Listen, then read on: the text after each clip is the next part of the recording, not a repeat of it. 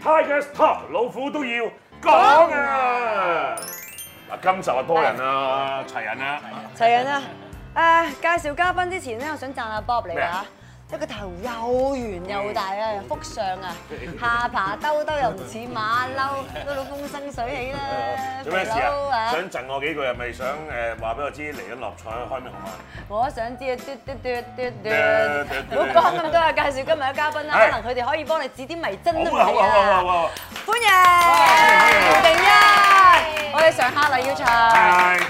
啊千歡萬喚始出來嘅曹永利，啊仲有靚女啊林夏薇薇薇，係，歡迎三位。喂，在座咁多位咧，你喂人哋冇禮貌嘅你我，喂你啫，唔係喂佢哋啊。 仲冇禮貌先。嗱，即係我哋咁多位咧，即係在座咁多位都係有啲共通點嘅，即係係都會誒，即係我哋做呢一個行業咧，係有啲人話喂，做娛樂圈啊，都算係有少少偏偏地滿嘅噃，係偏門嚟係咪㗎，第八藝術啊嘛，冇錯啦，咁所以咧都可能會尋求下啲即係求神問卜啊，又或者可能會睇下啲風水玄學咁嗯樣。係咁多位咧都有去留意下，有去睇下咁樣嘅，你都有啦係咪？我都有㗎。嗱，既然大家係咪啊係 咪啊，即係大家都要睇下風水咁啊，我哋呢行好中意擺下風水神咁樣嘅。咁啊聽講咧有啲師傅會教㗎嚇，大千曬一族嚟㗎係啊喎，因為咧如果你啲誒住嗰個地方咧住得幾年咧就要搬一搬咁樣，可能啊呢間屋住三年又好運啲啊，咁唔會住定一間屋咁耐嘅，成日都要搬誒三年啊四年搬一次咁樣。咁請問在座四位咧會唔會係大千曬一族嘅咧？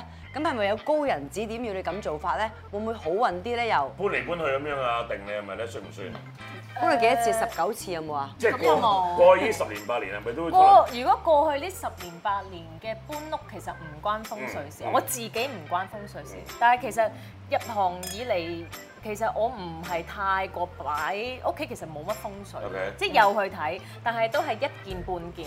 但係嗯嗯誒誒，即係過去係冇試過話好多嘢。嗯係因為咁可能即係點講啊？你又自己一路日日日做嘢做嘅時候，其實都冇諗呢啲嘢，咁比較順其自然。即係就算有師傅話喂，依一度要擺兩條蛇啊，呢度要擺兩條魚啊咁樣，你都未必會去聽，聽咗都未必會聽做咗嘅，，如果我揾唔到嗰條蛇，可能就冇算擺㗎啦，係咪？OK， 即係過去係 咁佢話樣。擺藍蛇嘅，你擺條細啲咯。係咯同埋都冇用啊！佢成日翻工啲蛇死啊，真係。咁係啊即係你你可能會諗嘅方向會偏咗啊，不如我自己即係信我自己做簡單自己嘅簡單啲嘢先 OK，阿啊阿長哥咧，呢十幾年算唔算搬嚟搬去？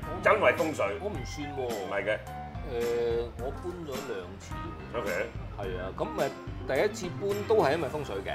真係師傅叫嘅，誒，都係嘅。叫你搬去某一個屋苑係咪？誒，有幾個揀嘅，幾個揀嘅，因為大家都知，即係其實有所謂地運啊嘛好似物業公物業公司咁啊，其實真係啊！係咯，我以為嗰個屋苑佢有份嘅，我 都係啊， 你都係人其搬去。實背後係窿地，其實背後係窿地產嘅，你都知嘅係咪？OK，係啦有叫你有某某某幾個區、某幾個屋苑就想你住嘅。幾個點俾你揀幾個嘅？嘅其實真啊係。幾個因為佢㗎？有幾誒科學化嘅，我係覺得風水咧，我哋要即係結合翻少少科學嘅，即同係意你地運誒有，始終你有個環境東南西北係有環境啊，有個誒，即係始終誒風水會講水啦，即係你有個海景有個水嘅嘅位，咁你老實講啊，望住個海係人都開心啦，係嘛，梗係舒服啦住 Ừ. 得。嗯咁我覺得佢呢啲理論啊係幾好嘅。 OK，咁其實嗰陣時搬係因為本來嗰陣時我住廣播道嘅，咁啊諗住啊都夠啦，住得耐，咁啊裝修好啊定係搬咧？因為廣播道就比較啲市區啦，你知道又唔係好好有 view 啊，即係我我啊中意比較開揚啲嘅。咁嗰陣時就諗，咁啊咁啱又誒、ờ, 有朋友睇開，咁啊介紹佢睇啊，咁啊睇完之後佢喂嘢，其實而家咧個地運咧就即係誒西南見到海見到水咧就好啦咁樣，咁啊喂香港西南見到水咁幾度嘅啫，你知道香港一個島或者九龍咁，你向西南咁你咪去揾咯。佢介紹咗咩地方你啊誒、荃灣啦，啊荃灣誒、荃錦公路上邊？OK。啊咁啊，哇！啲人即刻撲佢啦，跟住嗰陣時我就係要我就唔就係係而家嗰係啊陣仲係但講緊係啦，但係大家一定要睇到呢個節目完先，即係冇咁急。哎呀，好嘢，好嘢，好嘢！即刻佢最後先，最後先話俾你知介唔好紹。打鳩我哋啊，知唔知啊？而唔家好打鳩賣賣我哋個。關子先，我真係點樣講啊？你繼續係荃啦係啦灣，嗰嗰陣話嚇，嗰陣啊嗰陣，十年前啦，講 係係係，一九四二年啦誒荃灣。上面啦，青青山公路啦，即係誒深井啊嗰嗰邊一帶啦，係啦，誒港島就誒貝沙灣啊 OK 西環啊嗰邊。咁啊，咁西環嗰陣時我哋都睇過啦。啊，西環我冇睇過，睇個遠啊！我成日覺得西環都翻工屋企朝要嚟趕啊翻到好麻煩噶，同埋我哋啲九龍人住喺九龍呢，你又好少諗。係啊，咁你覺得好麻煩，係唔睇嗰度咁啊？其實我初頭都唔係好想揀我搬嗰度嘅，因為咧我廣播道嗰度比較低密度，即係幾層咁你上落又舒服啊，又係方便咁樣。咁但係一搬到嗰度你知七十幾層喎。你知等啲等到咧，翻工等到放工，放工就等到翻工，你都未必等到啲。à. 係啦，又唔好意思咁樣，即係你又要招呼好多人啊咁樣。咁啊啊嗱睇咗，但係咧上到去咧個示範單位一睇，哇個海景靚到咧，真係舒服到不得了。à. 係啊，哇幾靚啊！啱啱即係日落咁，嗰度又見到啊西面睇到日落，哇！你覺得即係香港，你真係未見過咁靚嘅景。即係唔講風水嘅，淨係你個心心情上去係睇間屋都係嗰其實度係正即係先。去嗰度係因為風水嘅指點啦，係啦咁但係去到你揀咧係真係純粹你係覺得個環境真係好舒服，係推介嘅，咁啊所以就搬揀咗去嗰度。咁就入咗去啦。而揀咗佢聽聞咧，真係睇翻啲報道啊，咁樣都有講咧，入咗去之後咧，頂棒棒喎，係咪啊？哇，臉岌晒頭，完全睇到佢嘅成長係 咪啊？吞口水添啊係見證睇住住阿佢腸。係咪就係嗰個七十幾樓嗰度搞到你係 bling bling 啊？其實我覺得一半一半啦，咁就自己努力啦，係咪？都要講係啦，呢啲即係我都知道 我哋好似講佢唔使做咁樣喎。啊唔係你搬入去瞓喺張床嗰度，陣時候就有有錢嘅嘅，係啦咁就就可以攞視帝㗎嘛。我就我就攞視帝啦咁就係樣。嗰幾年，就係三大視帝，係咪都係嗰段嗰段時候咧？係嘅，其真實係係咁啱嘅啫。柴狗啊嗰柴啲狗啦嗰陣時啦，即係咁啱嘅啫，我覺得。唔係，我又中意我嘅風水師咧，佢比較比較科學嘅。佢係。成日都講，即佢係人都好其實科學㗎我係係啊， 好化學啲。 佢會唔會睇嘅咧？呢個可能會，一定有人會，一定有人話翻俾佢知，你放心。講翻俾佢知，一定要睇。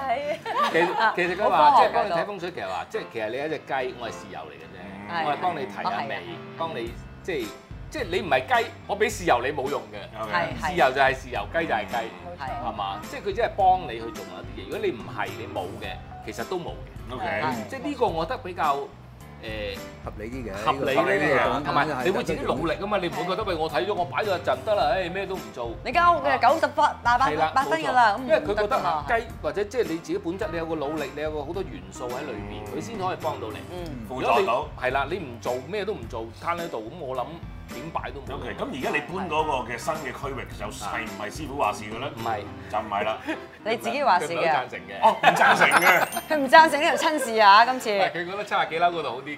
係即係因為佢想你繼續住喺嗰度嘅。係，其實係嘅。咁但做係乜你反佢嚟係啦㗎？你紅咗啦嚇，夠反佢佢冇位啦！放獎啊！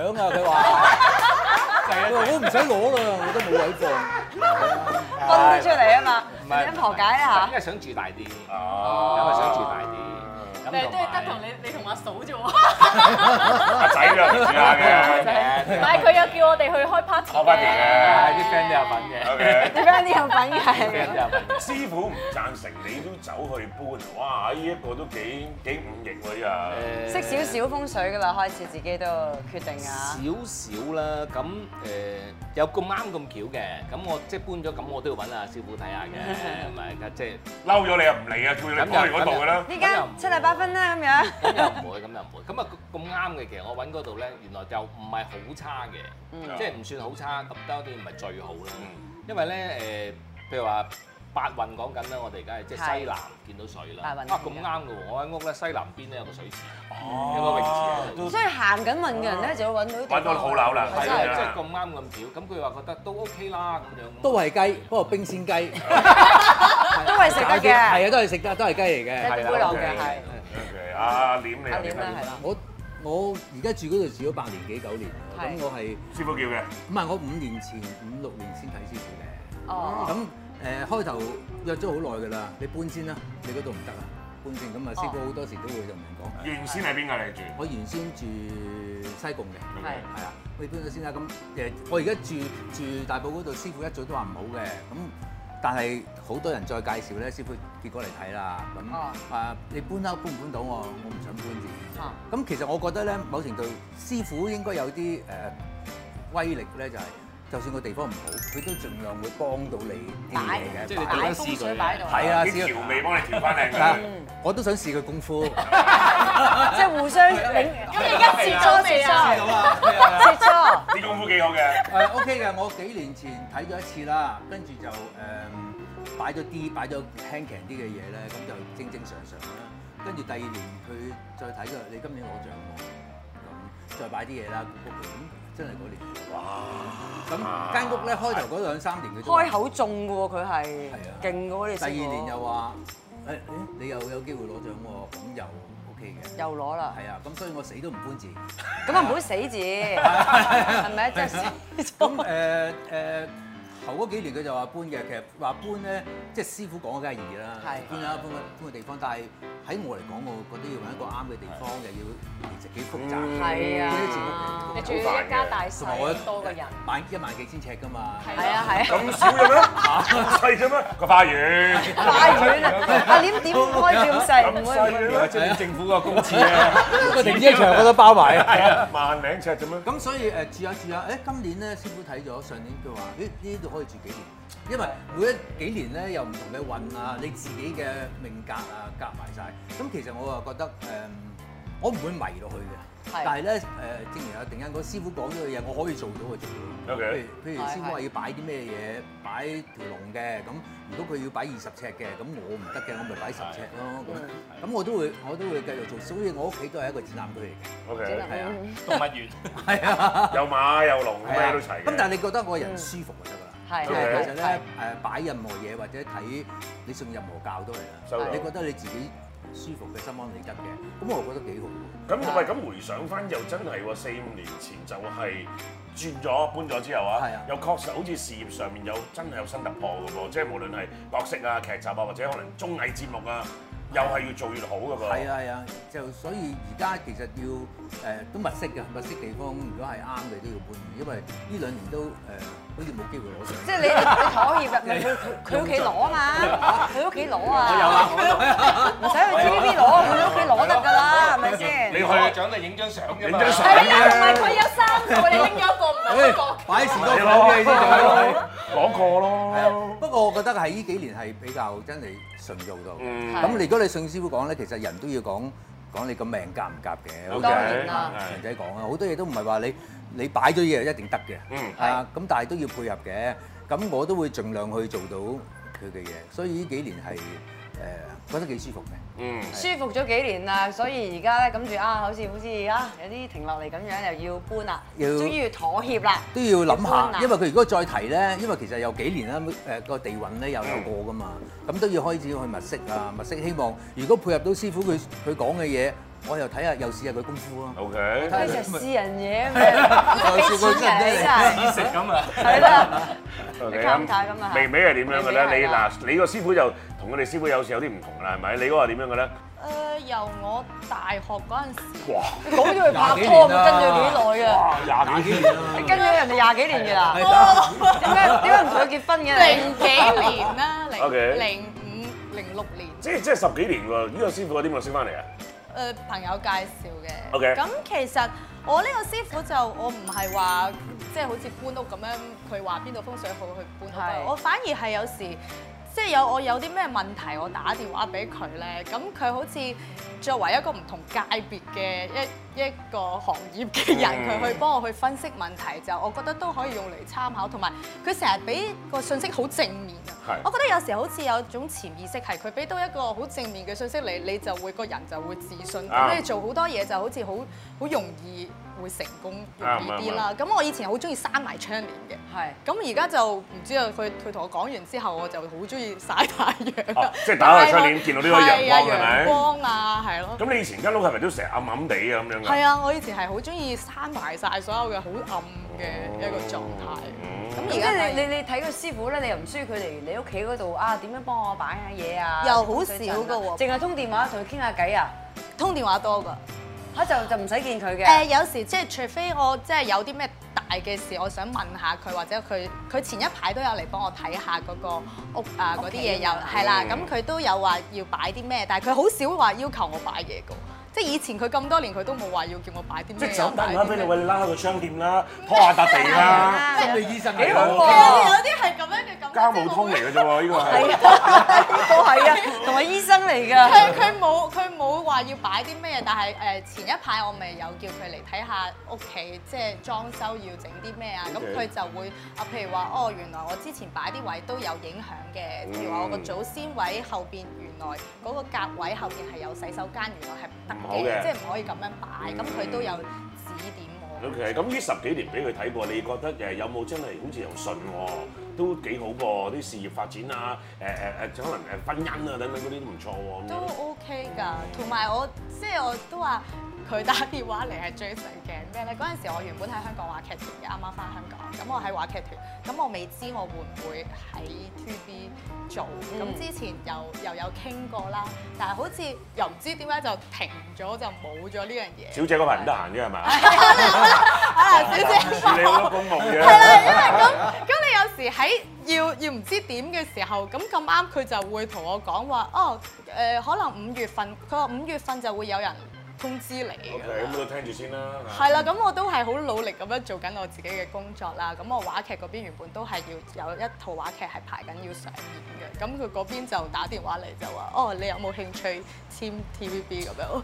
係咪就係五月份啊？差唔多五月份就真啊，係五月份，啊哇！呢個同電埋有話師啲傅結婚時間佢都會知道我係差唔多啊嘅，係㗎，即係仲唔單止一次嘅，有好幾次咁樣講啲月份啊、年份係中嘅。即係差唔多嘅時間。嗱，兩種師傅啊，一種咧就係地產師 傅，嚇有俾你可以選點地嘅，產選點住喺邊度最好發嘅。展商啊，直頭嗰嗰個個係。心靈嘅溝通係啊，心靈係家務師傅，不過某程度咧，其實我覺得啲師傅一定佢有好多嘢係令到你啊中咗，或者你身邊啲朋友中咗，你先會更加佢，係嘅係嘅去相信佢。因為其實幾緣分嘅，即係我諗可能阿阿廉，你識而家呢個師傅，會唔會因為可能阿長哥之前係認識，所以咁樣介紹？即係呢啲都係講緣分。 refer 咁樣係咪？係咪啊啦？係啊，啊我就唔係有，我其實個師傅都聽我落，我師傅係誒好低調嗯嘅，係啊，咁誒我聽咗好耐嘅，但係一路都約唔到。咁約到之後，跟住睇咗之後，誒哦原來身邊傾下偈，原來佢又係，哦原來佢又係， OK 原來佢又係咁啊。唔係我介紹㗎，冇介紹過嘅。我冇介紹過好㗎。嘢梗係唔想介紹俾人啦， OK，咁啊實唔係，我唔係啊，我驚累咗師傅啊。搞極都搞唔到嘅呢個。佢試師傅嘅。有成試師傅係咪？搞到人，搞嚟搞去都搞坑晒咁樣。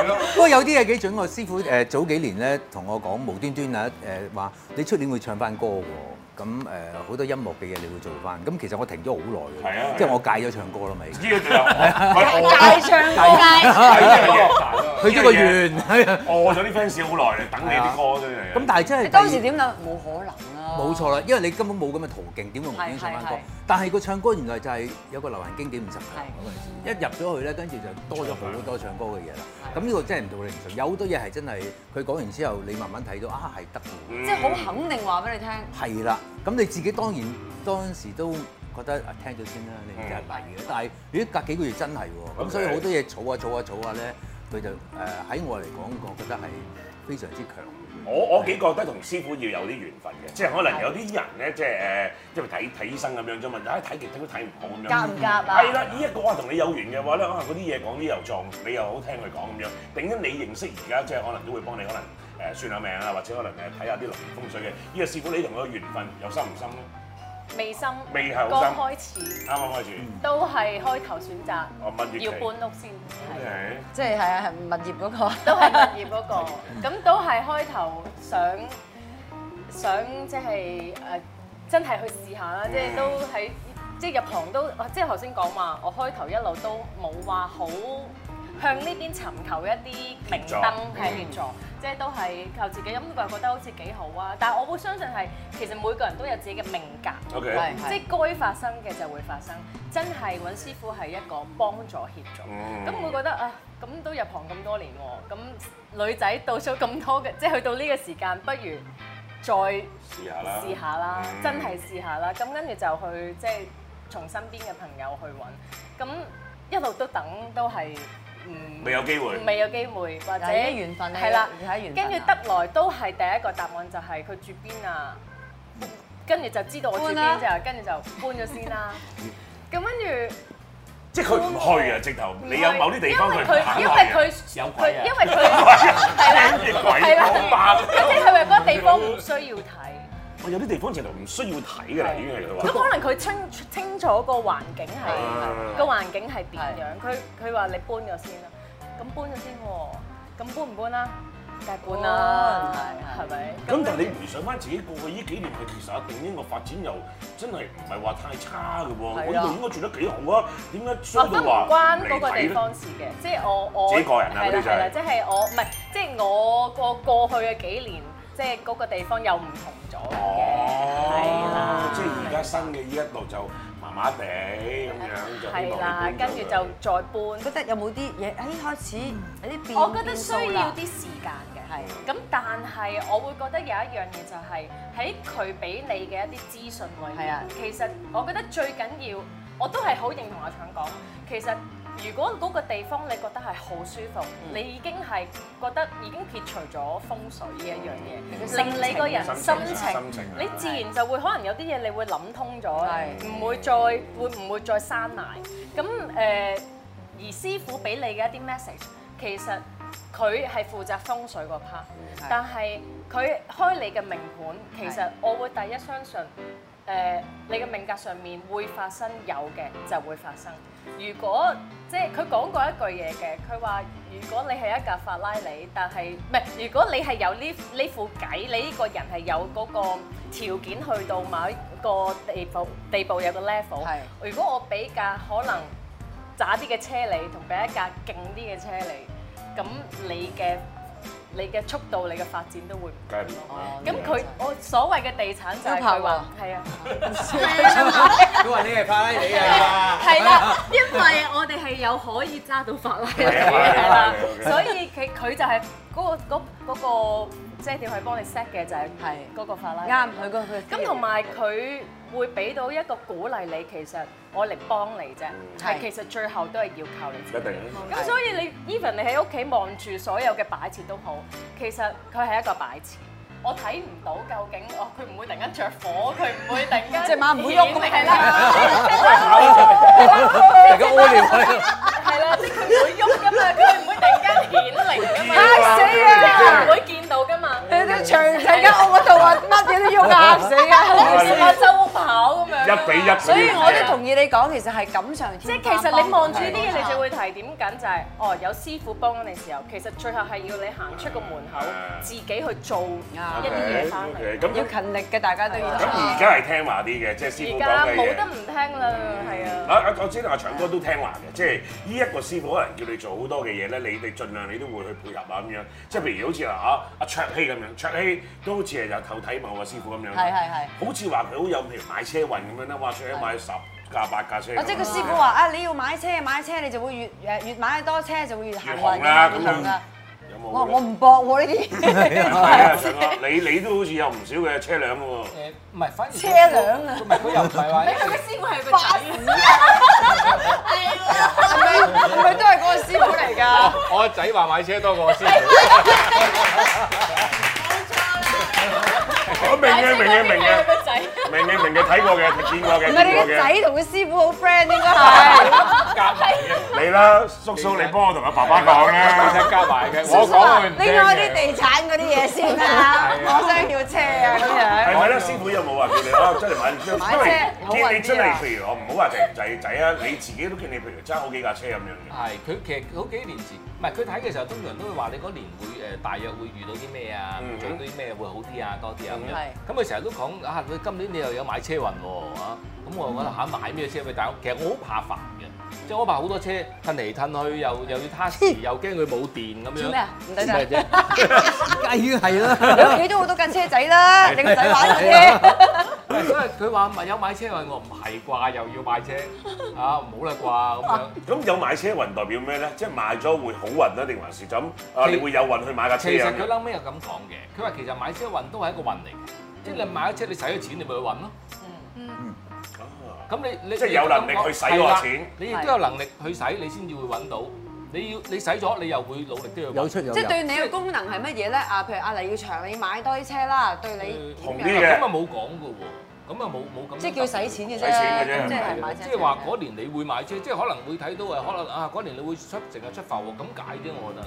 即係破下財，不過係買車嘅咁係啦樣，揾益到咗啦你益咗你個仔，即係揾到。啦，你揾唔到我賣車㗎啦，係啊，係啊睇㗎，係啊，邊有得賣喂，你今年賣車好喎， 咁啊咁啊，可能係我買咗佢好運啲咧。會唔會嘈？咁我哋就就唔好嘈， 我哋係講低價轉嘅。喂，咁你開心啦，喂，因為咁樣我老婆就會贊成啦，係咪啊？誒，我阿老婆我要買車好啊好啊好啦，啊阿師傅講嘅，都係嘅，咁我都中意揸車嘅，我都中意揸車。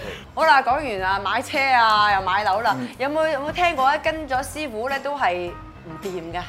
因為好多時都會咁㗎，我聽啲朋友講嗯咧，譬如啊，我跟呢個 A 師傅咁樣，哇，好勁啊！佢一一擺咗嘢，即刻好似掂晒㗎啦。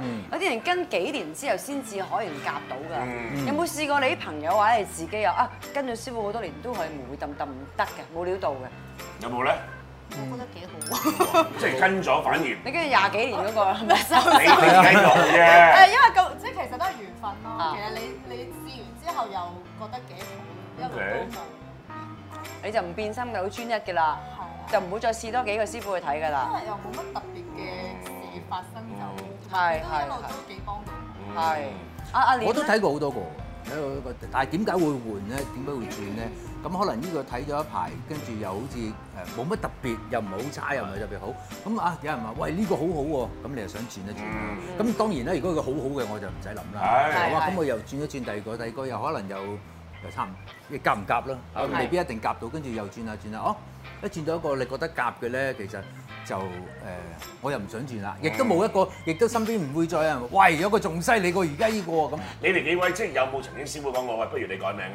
又或者你覺得點睇？即係呢一行譬如我哋做緊娛樂圈嘅做幕前嘅，係改名係咪真係咁幫到自己嘅咧？因為我自己我本人觀察啊，好多改咗名嗰啲咧，十個有八個咧都係冇乜特別大改變嘅。即係譬如欠水啊，加咗幾個誒水喺邊係啊，啦同同同同翻個名噏翻咪阿琪就叫阿琪，係啦不過咧，哎呀爭啲飽嘅名條條， 即係即係原本係原本三點水變金字邊嗰啲啊，係啦，係啦。咁我係中意講是非㗎，即係 改來改去啊咁咁樣，你俾我嘴型，我睇嗰啲嗰邊睇。 哦，咁咁佢佢係咪都幾好咧？改來改去咯，咁咪改來幾好㗎，改咗即係黃字邊似三點水啊，變企人邊係啊，啊。好多人改來來。改去，或者改好多。有一個女人咧，好多年前嗰個女人咧，咪改咗我十幾次名，改來改去都係唔掂㗎。個名係三個字㗎，係嘅，即係你真係蠢到豬咁啊！真係係啦，真係啊，係啦，即係都係唔得嘅。好多人改名都係因為可能誒誒你金木水火土啊，爭啲乜嘢啊嘛。改名嘅你覺得有冇用咧？我身邊有啲朋友就有改名咯，咁我嗰陣時同同學佢哋去就佢哋去睇其他師傅，咁我係啊陪佢哋去啫。咁陪佢哋，咁唔知點解佢就會問：誒、你要唔要問啊？我話我唔使咯。跟住但係個師傅誒、哎其實你應該改下咩？跟住我翻到嚟香港，咁我咪都係問翻我呢個師傅，我話佢哋話我要改，佢話邊個話你要改？你呢個好好嘅名做咩你要改？林咁所夏以薇嘅林秋薇啦咁咩樣，即係佢佢佢就會覺得咁我聽我而家呢個嘅，咁都 OK 嘅，都一路都咁我就覺得其實都係你自己選擇去去聽邊個啫。我覺得呢個啱我，我就會聽翻。係喎，在座四位咪都係真名嚟㗎，有真名冇改過名㗎你哋？冇完全 O K，咁如果突然之間有一日，你哋睇我師傅話，我覺得你今年你要改名，你會唔會咁做咧？最近嘅，即係我試過去拜神，咁係跟住嗰度嘅師傅佢同我講話，即係個根欠係唔好 Ừ. 嘅爭啲，嗯欠嗯，幾斤就瘦咯，就話你。嗯 即係嗰個欣賞啊， 欠字。欣賞個欣嗰個欠字唔好，係啦啊係啦，幫咁你跟住佢話誒係啊，即係你有冇諗過改咁？跟住我冇喎，我都冇諗過呢一樣。嗯，即係譬如你身邊人啊，成功例子我譬如我見到嘅近呢幾年，譬如阿思華咁樣，係思華改咗名之後，又好似係有啲新嘅發展但嘅，佢唔算關算啦風水事，佢關咩事啊？因為佢思華個華，思華係佢本名嚟嘅，係佢嫲嫲幫佢改，所以佢想用翻。用翻咁解唔啫。關唔係風新水名嚟嘅係啦但係就係啦，佢咁樣改變咗之後，又好似個事業發展又有又有唔錯嘅，即係有成功嘅例子係係。你哋有冇見過一啲係都係有算成功啊？其實我覺得係應該係好多 artist 係改咗名入行咧，啊你就就會好啲啲嘅。哦一早一早即係唔好已經入改頭先講。係啦，冇錯係啦啦。唔好咁做咗啊幾年先改。暫時你講得啱嘅睇咧，係誒入咗行跟住先再改名嗰啲咧，唔係特別太多人唔改係嘅。太多成功例子好少成功嘅嗰啲因為你重新要又要記過晒啲人名啦，第一件係事。如果佢改唔係淨係改發音，佢個發音都改埋晒咧，其實係幾難幾難記嘅。嗯咁誒、我會覺得啊，我以前有人叫我改過我唱片公司嗰陣時， 你嘈咩啊？曹星如啊？佢叫我佢話佢話喂，曹星如咪勁咯，你一個日本名嘈冤巴閉，嘈到爆咁樣做係咪啊？巴閉啦要，係咯嗰四個字啦巴閉咁你啊！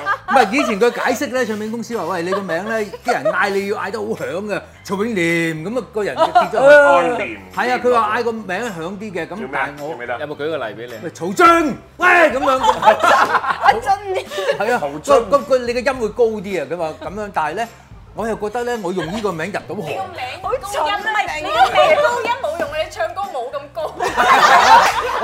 我專唱低音啊嘛，冇用嘅，冇用嘅成件事，嘈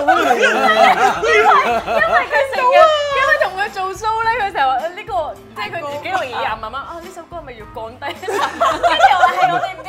À, 手手都講。都有格咁樣。因為有啲人咧個低音好靚嘅，即係譬如我呢啲咧，係啊係啊咁我咪係啊誒擅長自己唱得多啲低音嘅嘢咯。市場中低係咪啊？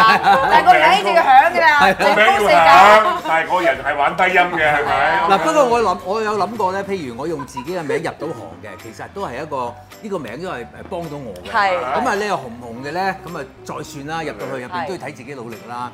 咁你話有啲我我當中亦都知道有啲同事改名係因為誒佢話身體唔好。如果你呢個名咧，咁啊身體唔好，咁改咧我就覺得冇問題。啊係如果你話誒，因為改咗名之後，跟住令到佢自己嘅運行運都唔同晒咧，呢樣嘢我我有我有商榷嘅有。啲保留啊。嗯即係我諗咁多位睇過師傅咧，即係我諗我哋認識嘅，譬如佢哋會睇嗰啲啊係啊，或者我哋所知嘅，即係都唔係太古靈精怪嘅。即係確實我身邊都有一啲嘅做幕前嘅實實在在㗎真係係啦，係有啲做幕前嘅，去到睇師傅睇到係。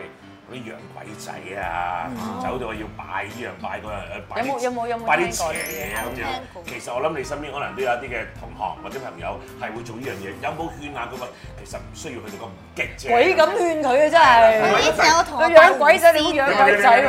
佢有個同學拜狐仙，哎呦！喺邊度埋喺呢度啊？佢擺喺佢，佢 擺喺佢個水哎呀，求下你啦！夏天就出嚟㗎啦，一做最快林夏薇，夏天佢出嚟，因為其實我以前我唔知道即係呢呢個拜狐仙嘅真係拜狐仙啊佢拜狐仙女仔嚟㗎女仔嚟㗎。咁點咧咁我係自己，因為之前拍咗《十二傳說》，我又睇過狐仙嗰個 分析，我知哦係咁樣去係諗點嗰㗎？樣係點㗎？冇啊，佢就係擺喺佢個睡房，跟住嗯啲衣即係啲衣帽間側邊啊，跟住日日喺度上香啊。 O K，佢咁我係去佢係做邊個行業㗎？即都係我哋呢行，哦而家都係仲做緊嘅，而家都係做緊。咁拜狐仙有咩好啊？我唔知喎，其實咁咁我都要知㗎嘛，你哋知唔知唔可以拜迷狐仙惑迷惑男人啊嘛！係咪咧？嗱哎呀，唔早啲叫我，我廿歲要擺㗎啦，你你你冇擺到咩？原來冇擺啊，我我擺喺度啊，擺兩隻喎，兩隻，咪兩隻。湊到啲男嘅走我曬。都好想啊焗知道狐仙走唔男係狐仙都係嘅，嗰種嘅咪吸引男人啊，吸引異性緣我啊覺咁得樣可嚟嘅。能啊，嗬，你覺得可能真係吸引啊你。睇下先，你呢一位做幕前嘅朋友，而家都仲做緊㗎嘛？都仲做佢緊，成唔成功啊佢拜咗之後，唔係你覺得太點啊成功嗯，sorry Ừ, 點啊？唔係太成功。 佢吸引啲同性埋嚟係咪啊？唔係唔係，即係我唔知啊！我成日都覺得好似嗰個感覺就唔係好舒服嘅感覺。哦，即係而 sorry 唔係咁舒服，係講緊而家 even 你同佢相處都係有啲唔係好舒服，即係而家已經係冇以前咁 friend 㗎啦，咁 close 㗎啦。係。而佢自咯從啊佢之唔後啊，關事，唔關呢個事，即係你慢慢慢慢好多嘢你就會就會發現。每一個嘅誒信仰，我哋都唔尊同重嘅，啦冇係錯，冇我哋錯，都尊重啦。即係只不過可能你咁啱呢一位嘅朋友所拜嘅，佢又咁啱，即係可能個事業發展唔係咁好，或者你對佢嘅感覺都係有少少而家佢嘅事感業覺。發展又唔係話唔係咁好嘅，只不過就係大家嗰個理念唔係好通咯嗰樣嗯都嘢。係 TVB 我完全明你講乜嘢你明嘅，我道講不咩同不相為謀啊！總之有少少係咁樣噶啦，係咪係啊？少少反反眼嘅啫，好師傅啊！呢單嘢啊！總之唔啱 feel 啦，係咪？咁你哋有冇誒去一啲生活習慣上面，師傅叫你去改變，而係真係可以令到你啊，真係有少少新嘅改善喎。夏薇講過話，咦，拉開啲窗簾，係成間屋都光啲，係咪舒服啲咁樣？你哋幾位有冇 咧？因為我哋又冇做啲好特別嘅，好似佢話揾你間黑房度，我哋嚇。未有黑房我啱明啲啊，你嘅。間黑房。 有有有師傅有啲有啲提示嘅，有有有啲師傅啊提示就會話，如果咧你做咩嘢都好發達都好，如果你係會包二奶嘅，或者做呢啲嘢嘅話，哦借錢啊做咩係係嘢借錢啊哦嗰啲咧，你你乜嘢都永永，你得揸幾大碌嘅銀包都冇用啊，係啊係係啊會咁咯，係啦，即係個心唔好做啲壞事係啦啊同埋性格咯。性格。佢話係咯，你要你可能有啲性格，即係要改一改。咁咁因為你性格就決定你嘅命運㗎嘛，同埋你決定你點樣做事㗎嘛而。家依一個師傅有提點過你，有佢話你有啲咩性格上面其要改實變過往都會有乜嘅，嘢？冇都係可能冇咁執着嘅啲嘢。我叫我叫過你㗎啦，你又好啊唔好同我嚟呢套。佢啊，我話我爆啦，我話佢佢啦啊，成介想介紹男仔俾佢識嘅，佢好執着㗎，你知唔知道？執着佢就唔聽你知第一啊，粒你唔識嘅執着固男執仔。係咪？有啲 stubborn 執。着啦，係啦。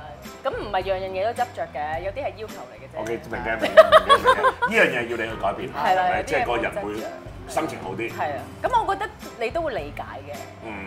OK，而家幾位咧？頭先我都有見過咧，即係譬如誒有搬有新地方啦，有係啲啦誒可能自己都有買物業嘅係。但係幾位譬如包括我自己都係咧，我都係租樓嘅係。即係頭先阿阿阿榮薇都講過遊就牧係民啦族啊。係啦，真係中意呢度轉下，呢度搬下咁樣。譬如我由可能啊由旺角搬，可能去第二個地方，即係但係我都係搬過大嘅，我未去到轉區咁樣嘅。嗯我而家某程度上，我而家租間屋咧，都係想個風水好嘅。係而家你哋租屋算唔算係風水係你其其中一個最首要嘅誒條件嚟嘅咧？阿你誒，我覺得會係嘅。嗱，雖然我而家仲係住緊，我堅持住緊啦。嗯咁但係我亦都相信你個運好嗰陣時，好多時師傅都有講，你運好咧，你揀嘅屋都唔會差到去邊嘅。係㗎 OK 咁誒、我而家依間咧係以前個師傅，我揀咗之後，我先話俾佢聽嘅。係咁嗯誒、基本上佢都話 O K 嘅，咁啊擺少少嘢就得㗎啦。係咁咁呢個我相信呢方面嘅。 OK 幫佢咁當然撞旺間屋佢。係啦，當然啦，你話去到一間屋，你見到無論幾靚，即係你入到去好唔舒服嘅咧，你都唔會諗㗎啦。呢個就係係其實你個人嘅磁場啊，你係係你係有運嘅，你會撞到 啲。係係係。嗯阿長哥再搬其嘅話實都相輔相成嘅，係即係你睇得舒服嘅，我相信個風水唔會太差咯。嗯係嗯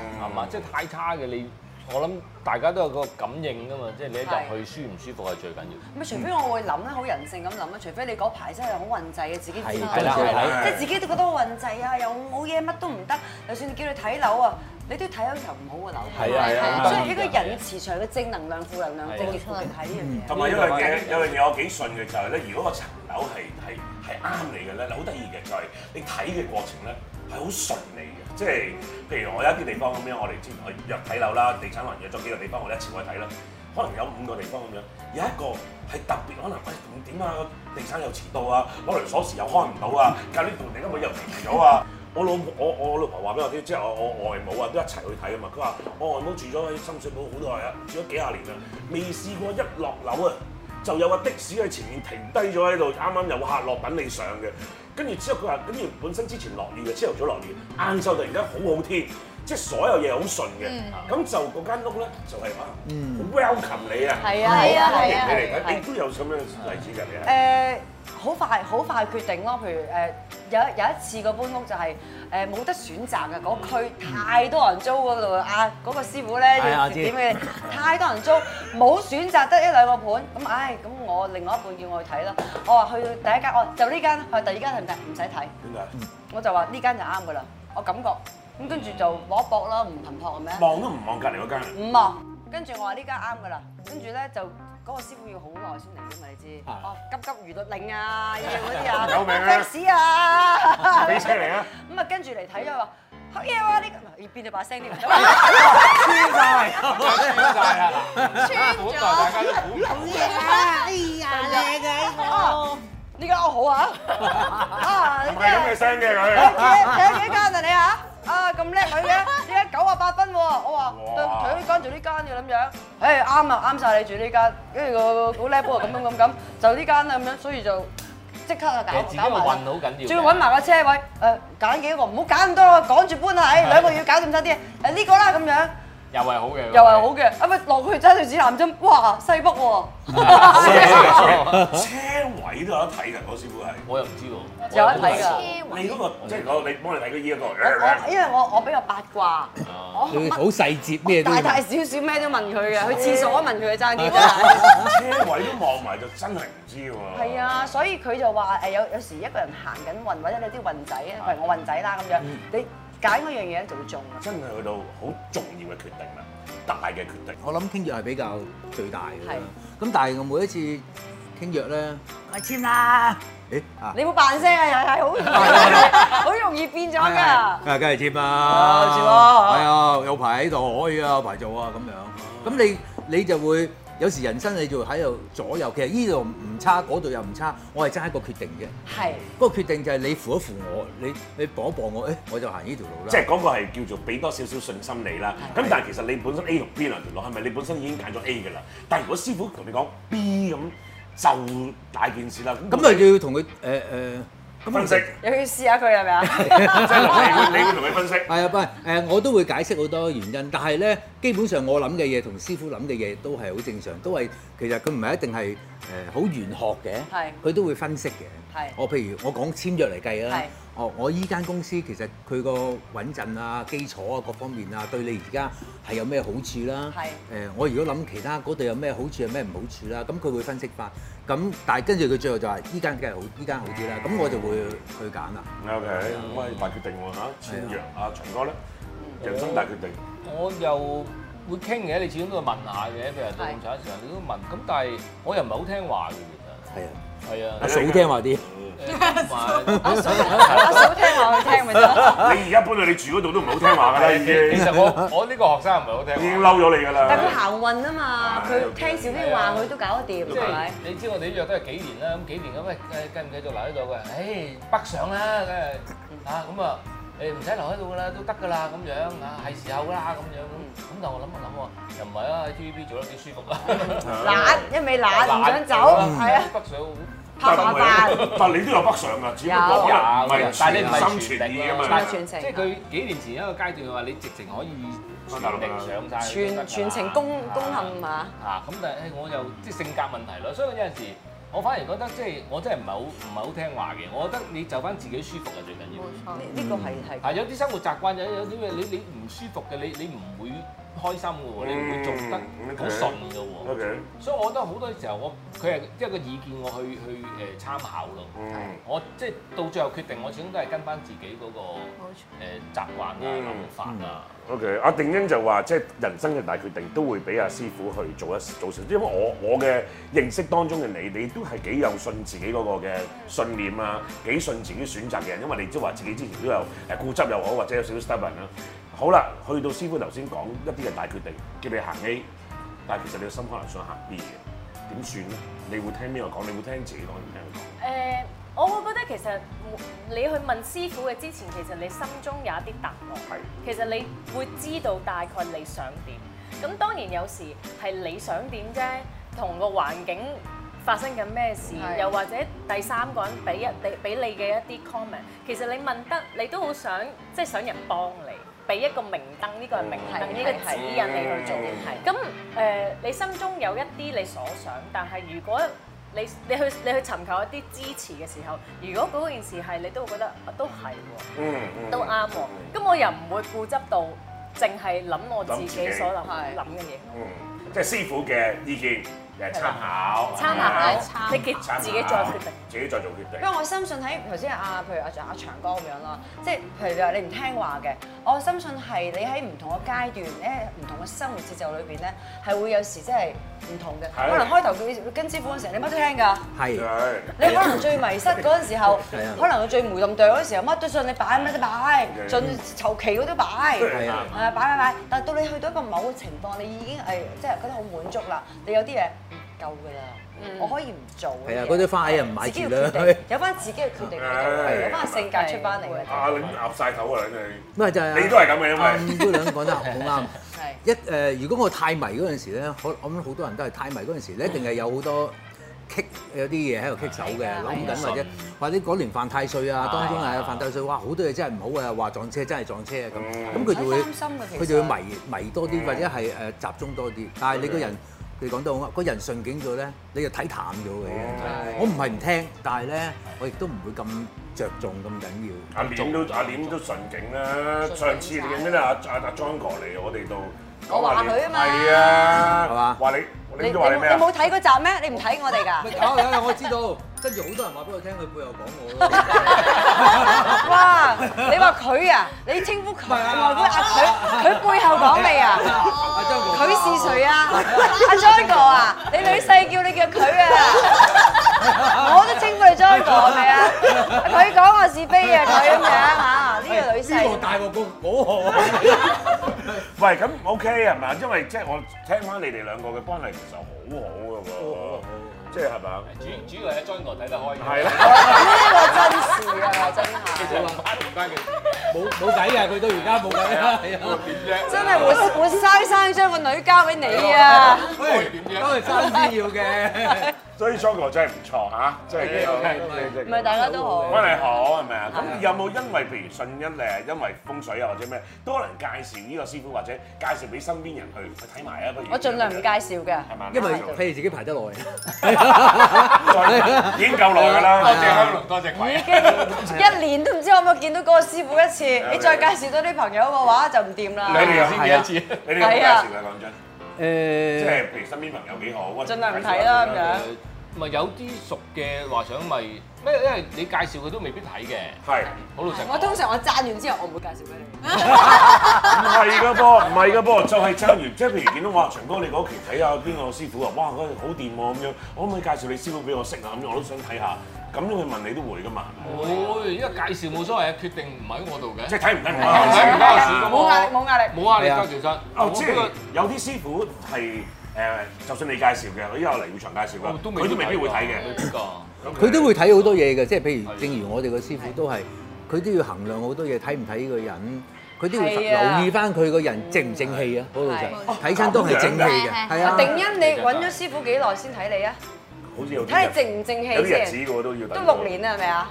唔使 咁誇張，咁大鑊， 都等咗一段時間 嘅。好熟㗎，我同佢好熟，好時間㗎，即係誒四年啦，真係。